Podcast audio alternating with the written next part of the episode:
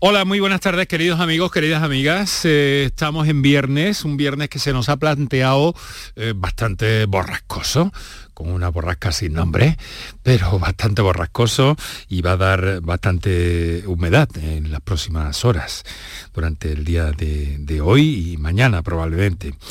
Bueno, eh, ya saben que los viernes tenemos un tiempo muy ajustadito hasta las seis y media, después nos vamos de turismo en Canal Sur Radio, pero hoy mm, vamos a estar en el Congreso Europeo de Dermatología Oncológica. Se está eh, desarrollando en Sevilla y está prestando especial atención al diagnóstico precoz del cáncer de piel, así como a la eh, dermatocirugía como parte del abordaje integral de los pacientes con estas enfermedades. Muy buenas tardes y muchas gracias por estar a ese lado del aparato de radio. Canal Sur Radio te cuida. Por tu salud. Por tu salud con Enrique Jesús Moreno. Enseguida vamos a estar con eh, uno de los presidentes de este Congreso, el doctor David Moreno Ramírez, que es jefe de dermatología médico-quirúrgica y venerología del Hospital eh, Virgen Macarena de Sevilla. Y eh, vamos a repasar los titulares de la prensa médico-científica con Paco Flores. Eso en un instante. En el momento que repasemos los datos que se han conocido hoy en torno a la pandemia, ya saben que desde el martes han sido más de 9.000 los eh, nuevos positivos. En este sentido, la Junta ha valorado y ha insistido en que se trata de esos dientes de sierra, subidas y bajadas eh, relacionadas con la pandemia. Los nuevos positivos en concreto, 9.162, 38 personas han perdido la vida desde el pasado martes, no lo olvidemos. La tasa está en 224 casos por 100.000 habitantes, 55 puntos más que el martes. La incidencia en mayores de 60 está en 390 casos por 100.000 y el dato positivo es la bajada en cuanto a los hospitalizados. Son 23 personas menos. Aún así hay 588 ingresadas. En la SUCI hay 7 pacientes menos y 37 personas en estado grave. Con estos datos eh, conocidos, eh, el consejero de salud, Jesús Aguirre, eh, ha destacado especialmente la subida de la incidencia acumulada entre los mayores de 80 años y usuarios de residencias y centros sociosanitarios. Aguirre ha insistido en la necesidad de poner las cuatro dosis de la vacuna contra el COVID a los mayores de 80 años y usuarios de residencias debido a la pérdida de inmunidad que se está produciendo en estos grupos. Algo que se está poniendo de manifiesto y observa con preocupación debido a la subida de la tasa de incidencia en esa franja. Lo que me preocupa es la incidencia acumulada en personas mayores de 80 años. Andalucía, junto con otras comunidades autónomas, le está pidiendo al Ministerio que nos se permita poner la cuarta vacuna en las residencias de mayores y en las personas mayores de 80 años y vemos que la incidencia está aumentando en esa franja de edades porque la inmunidad está bajando en esa franja de edades. Recordemos una vez más que hasta los 50 casos por 100.000 habitantes, según todos los especialistas, no deberíamos estar relativamente tranquilos. No obstante, recuerden que la tasa está en este momento en 224 casos. Y eh, finalmente Jesús Aguirre también ha destacado que mientras en las olas anteriores las hospitalizaciones e ingresos en UCI crecían de forma constante, en la actualidad se está produciendo una sucesión de picos de dientes de sierra que son estables en los gráficos.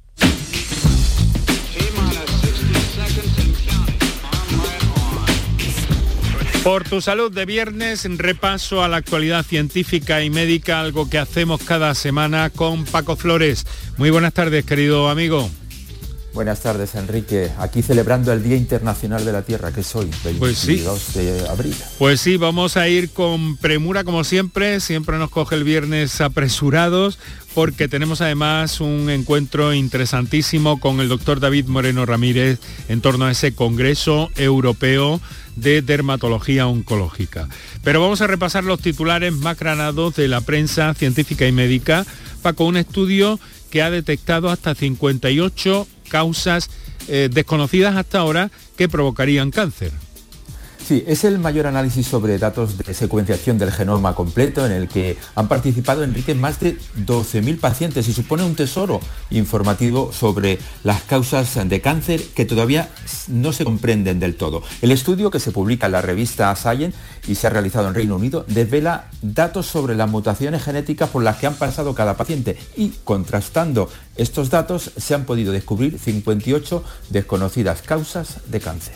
Y mientras tanto, y por contra, una investigación del Instituto de Bioinvestigación Biosanitaria de Granada demuestra las capacidades contra el cáncer colorectal de la chirimoya, la moringa y la mashua.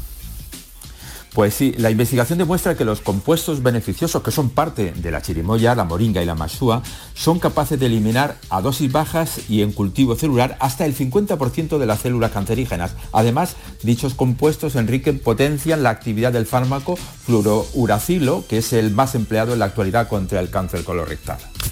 También aportamos otro dato, un grupo de científicos han desarrollado unas nanopartículas para localizar y eliminar las lesiones de endometriosis. Pues sí, son científicos de la Universidad de Oregón de Estados Unidos que han desarrollado unas nanopartículas para localizar y eliminar las lesiones dolorosas y peligrosas asociadas con la endometriosis. La investigación ha, mostrado que las nanopartículas de óxido de hierro inyectadas por vía intravenosa actúan como un agente de contraste, se acumulan en las lesiones, lo que las hace más fáciles para ver mediante imágenes avanzadas como la resonancia magnética. Las bondades de la dieta mediterránea también en el eh, periodo del embarazo. Seguir una dieta mediterránea durante esa etapa de la vida de la mujer puede reducir el riesgo de preeclampsia.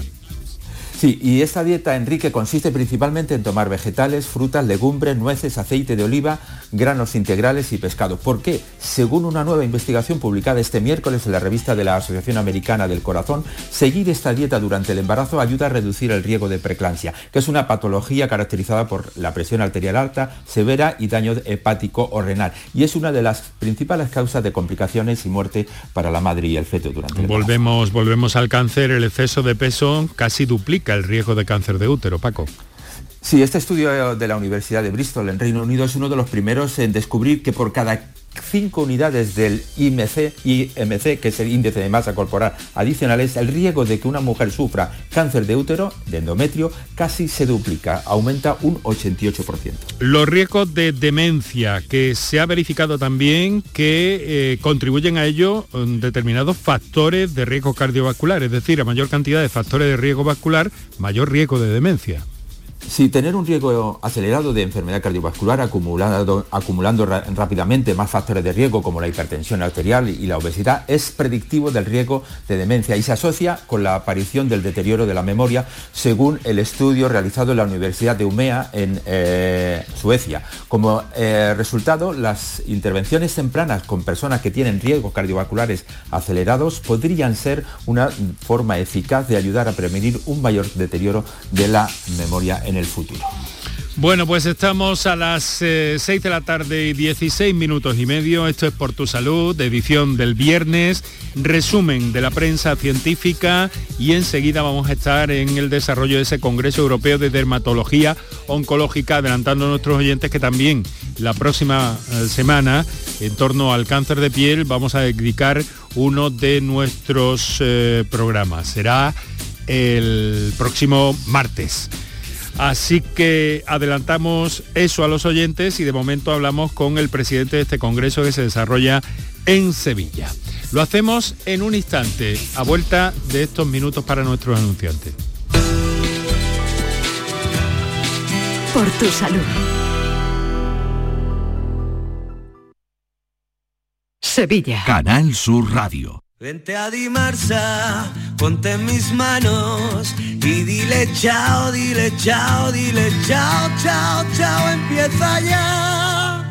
Tu autoconsumo, nuestro petróleo es el sol. Leques fotovoltaicas Dimarsa y despreocúpate de la factura de la luz. Dimarsa.es ¿A tu Mercedes le toca pasar la ITV? Evita cualquier sorpresa. Acércate a Concesur Dos Hermanas y le realizamos un chequeo pre-ITV totalmente gratis. Y si necesita reparación, en Concesur Dos Hermanas te lo ponemos más fácil. Infórmate en grupoconcesur.es o en el teléfono 955-634-400 marcando la opción de cita previa. Te esperamos en Concesur Dos Hermanas. Bienvenidos a Sacaba. Mil metros de electrodomésticos con primeras marcas. Grupos Whirlpool, Bosch y Electrolux. Frigoríficos, lavadoras, hornos, vitros. ¿Quieres más? Aires acondicionados, aspiradoras, pequeños electrodomésticos. Y financiamos en 12 o 20 meses sin intereses solo tú y Sacaba. Tu tienda de electrodomésticos en el Polígono Store en calle nivel 23. Ven a ver nuestra exposición y sus 25 años de experiencia. Sacaba.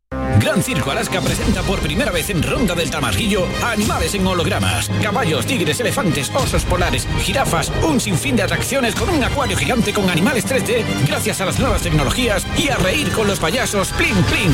Instalado en Ronda del Tamarguillo junto al antiguo matadero. Inauguración el 28 de abril. Venta de entradas en grancircoalaska.com. Canal Sur Radio te cuida. Por tu salud con Enrique Jesús Moreno.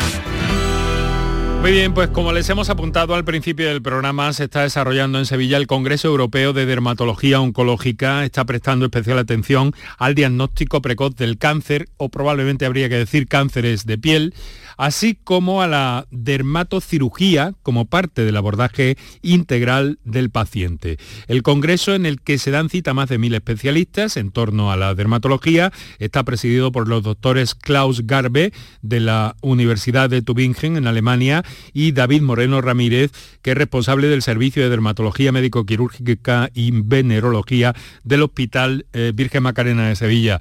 Eh, doctor Moreno Ramírez, muy buenas tardes. Hola, buenas tardes, ¿qué tal? Saludos. Bueno, después del periodo de pandemia, definitivamente vuelven a cierta normalidad los eh, congresos, aunque ustedes en este caso han optado por una fórmula híbrida, ¿no? También online. ¿Cómo está discurriendo el congreso? ¿Se están cubriendo las expectativas de una cita científica tan importante? Sí, pues ciertamente podríamos decir que sí, que las expectativas no solo se han cubierto, sino que se han superado como no nos podíamos imaginar. Como acaba de decir, efectivamente ha sido, siendo, son 1.100 eh, asistentes a este congreso, 800 en su versión virtual eh, presencial, es decir, 800 especialistas que están aquí en Sevilla estos días y otros 300 que nos siguen a través de la, de la opción virtual de acceso a través de Internet cifras que eran inimaginables hace poco menos de dos meses que tuvimos que tomar la decisión sobre si finalmente celebrábamos o no el Congreso, claro. Paco.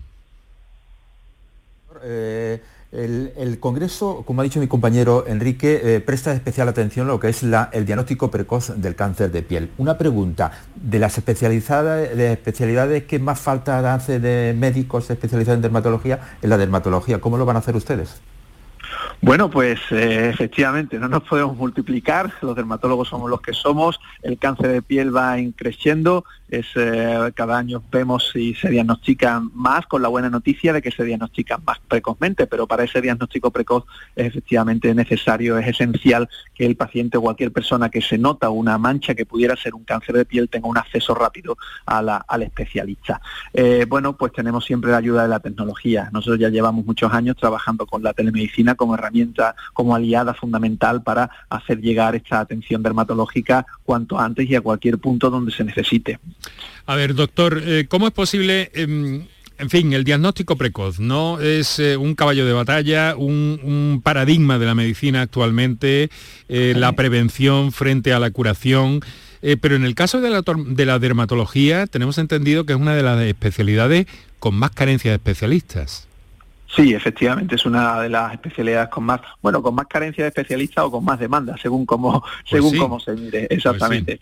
claro, estamos hablando de que eh, uno de los motivos principales, aquí estaba revisando las estadísticas, los motivos principales de consulta en una en un servicio de dermatología son las lesiones pigmentadas. Eh, estamos hablando de lunares, estamos hablando de verrugas, etcétera, y entre ellas el cáncer de piel, que se camufla efectivamente entre este tipo de lesiones. Estamos hablando de lesiones que tienen el 100% de la población. Por lo tanto, es lógico que sea muy difícil en determinados momentos y en determinadas áreas geográficas que podamos prestar atención a, toda esta demanda. Y ahí es un poquito efectivamente un desequilibrio entre una, oferta limitada de dermatólogos y una demanda pues que abarca al 100% de la población, podríamos decir. Doctor, y las nuevas tecnologías, como usted apunta, hacen un mejor diagnóstico, ayudan al dermatólogo. Eh, ¿qué, simbiosis o qué trabajo aportan las nuevas tecnologías? En el caso de la telemedicina es muy interesante el, enfoque porque en el caso de la telemedicina lo que está permitiendo es llegar donde el dermatólogo en un concepto clásico de consulta clásica presencial no llega. Y esto está claro. Eh, somos mucho más, eh, digamos, por decirlo alguna, más eficientes eh, en utilizando tecnología. por ponerle algún ejemplo, si nosotros en una consulta presencial convencional podemos ver a lo largo de una mañana 20, 25 pacientes, 30 a lo sumo, a través de en una jornada de telemedicina podemos revisar pues casi 80 o 100 pacientes. Es decir, podemos hacer una selección, podemos identificar en ese gran grupo de, consultas que vemos por teleconsulta aquellos pacientes que sí que nos parecen importantes o que pueden haber incluso una sospecha de cáncer hacerlos venir al hospital. Es decir, eh, incrementa, multiplica eh, casi que por tres la capacidad de resolución de un dermatólogo, no me cabe ninguna duda. Desde luego, doctor, es una especialidad en la que precisamente la, telemedicina se ha incorporado de forma más favorable, ¿no? Porque, bueno, una fotografía con determinadas condiciones que tampoco han de ser eh, especialmente complejas ni súper profesionales en cuanto a la fotografía, desde el médico de familia les hacen llegar a ustedes una fotografía y a través de eso ya pueden sospechar algo o descartar que haya algo. Efectivamente, la dermatología es una especialidad visual, eh, pero y por eso siempre decimos que el diagnóstico del cáncer de piel empieza en la casa del propio paciente. El cáncer de piel nos ofrece una oportunidad única entre todo cualquier otro tipo de cáncer, que es que el paciente lo ve sin necesidad de ninguna prueba, sin necesidad de ningún escáner, ni un TAC, ni nada es el paciente el primero que lo ve. A partir de ahí, efectivamente, coincide con un acceso importantísimo que tenemos a la tecnología, que cualquiera con un teléfono móvil puede hacer una foto y el dermatólogo, efectivamente, mientras mejor calidad tenga la fotografía, mejor, y si se hace además con un equipamiento específico, todavía mejor, pero que para un simple, eh, digamos, cribado, para una simple decisión de si parece sospecho, sospechosa o no, pues una foto de una calidad media eh, nos puede servir. Doctor, donde no llega la teledermatología es a la, dermatocirugía. Eh, ¿Qué está aportando el Congreso Europeo eh, en este caso? Bueno, esto también es muy interesante porque en, nuestra, al menos en nuestra área, en dermatología y sobre todo en Andalucía, tenemos un larguísimo recorrido en cirugía oncológica en el cáncer de piel. Eh, los tratamientos del cáncer obviamente están dirigidos a que en los próximos años consigamos supervivencias más prolongadas, pero con menos complicaciones, con menos efectos tóxicos, es decir, en definitiva, con mejor calidad de vida. Es decir, supervivencia más prolongada y con mejor calidad de vida. Por lo tanto, la cirugía que vayamos a hacer en el futuro, pues tiene que ser una cirugía mucho más conservadora, una cirugía que, que dé lugar a menos complicaciones y que dificulte menos el día a día del paciente. En este sentido, en nuestro, en nuestro, en nuestro grupo de investigación estamos trabajando desde hace ya dos años con una, con una estrategia de cirugía conservadora para el pacientes con metástasis de, melanoma que estamos actualmente participando, eh, de hecho dirigiendo un estudio multicéntrico con otros ocho hospitales de España sobre, este, sobre esta técnica. Pero en definitiva, como digo, cirugía cada vez más conservadora, cada vez con menos complicaciones, que asociado junto con la mayor supervivencia que nos están proporcionando los nuevos tratamientos, pues donde vamos a tener el futuro, pero además el futuro inminente, los próximos dos, tres años del paciente con melanoma. Todo eso requiere tecnología, que por tanto vemos, por lo que nos dice el doctor, que se incorpora a esta especialidad. Efectivamente. Además, tenemos la grandísima ventaja en nuestro, en nuestro medio, en España, en nuestra comunidad, en España en general, que todos estos avances que estamos viendo estos días aquí en Sevilla, bueno, que se generan en cualquier parte del mundo, si son eh, resultados favorables, si estos eh, avances realmente demuestran beneficio, disfrutamos de un sistema sanitario público, de acceso a todo el mundo y que nos permite pues que el paciente que lo necesite tenga un acceso pues casi que digamos inmediato a cualquier tipo de avance de este tipo, ya sea en cuanto a equipamiento de diagnóstico precoz como a tratamiento del cáncer avanzado. Paco. Eh, doctor, eh, si no me equivoco, usted mañana tendrá que hacer las conclusiones de este congreso. Adelántanos alguna. Bueno, pues las conclusiones pueden ser, en diagnóstico precoz disponemos ya de herramientas cada vez eh, mejores para hacer un diagnóstico precoz y con menos consecuencias negativas, es decir, para que podamos hacer biopsias que luego al final no son, no son malignas, pues tenemos ya ciertos instrumentos tecnológicos que nos ayudan a hacer un mejor un cribado de esas lesiones sospechosas.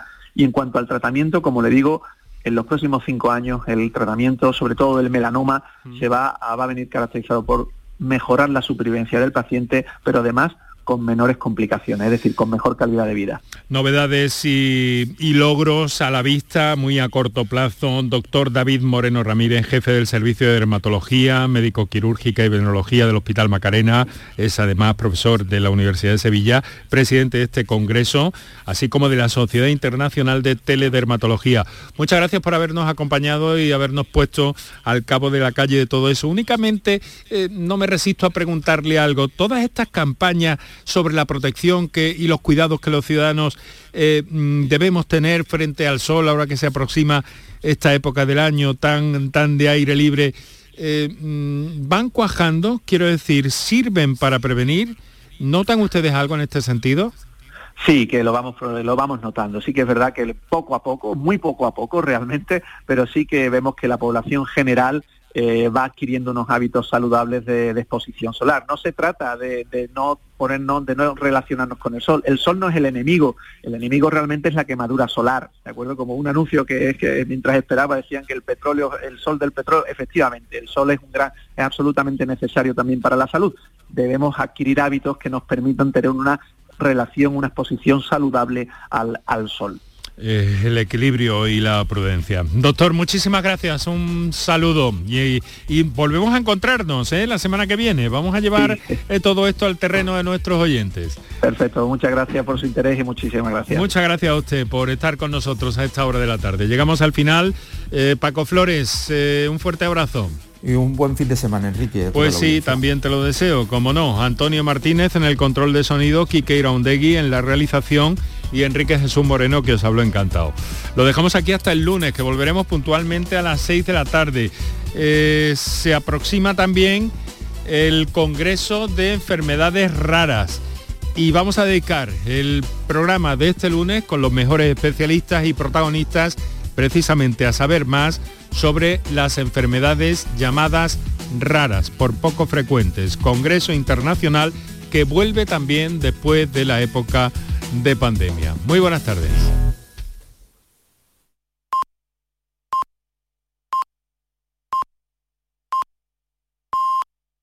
Tu gente, tu radio está aquí. Quédate en Canal Sur Radio, la radio de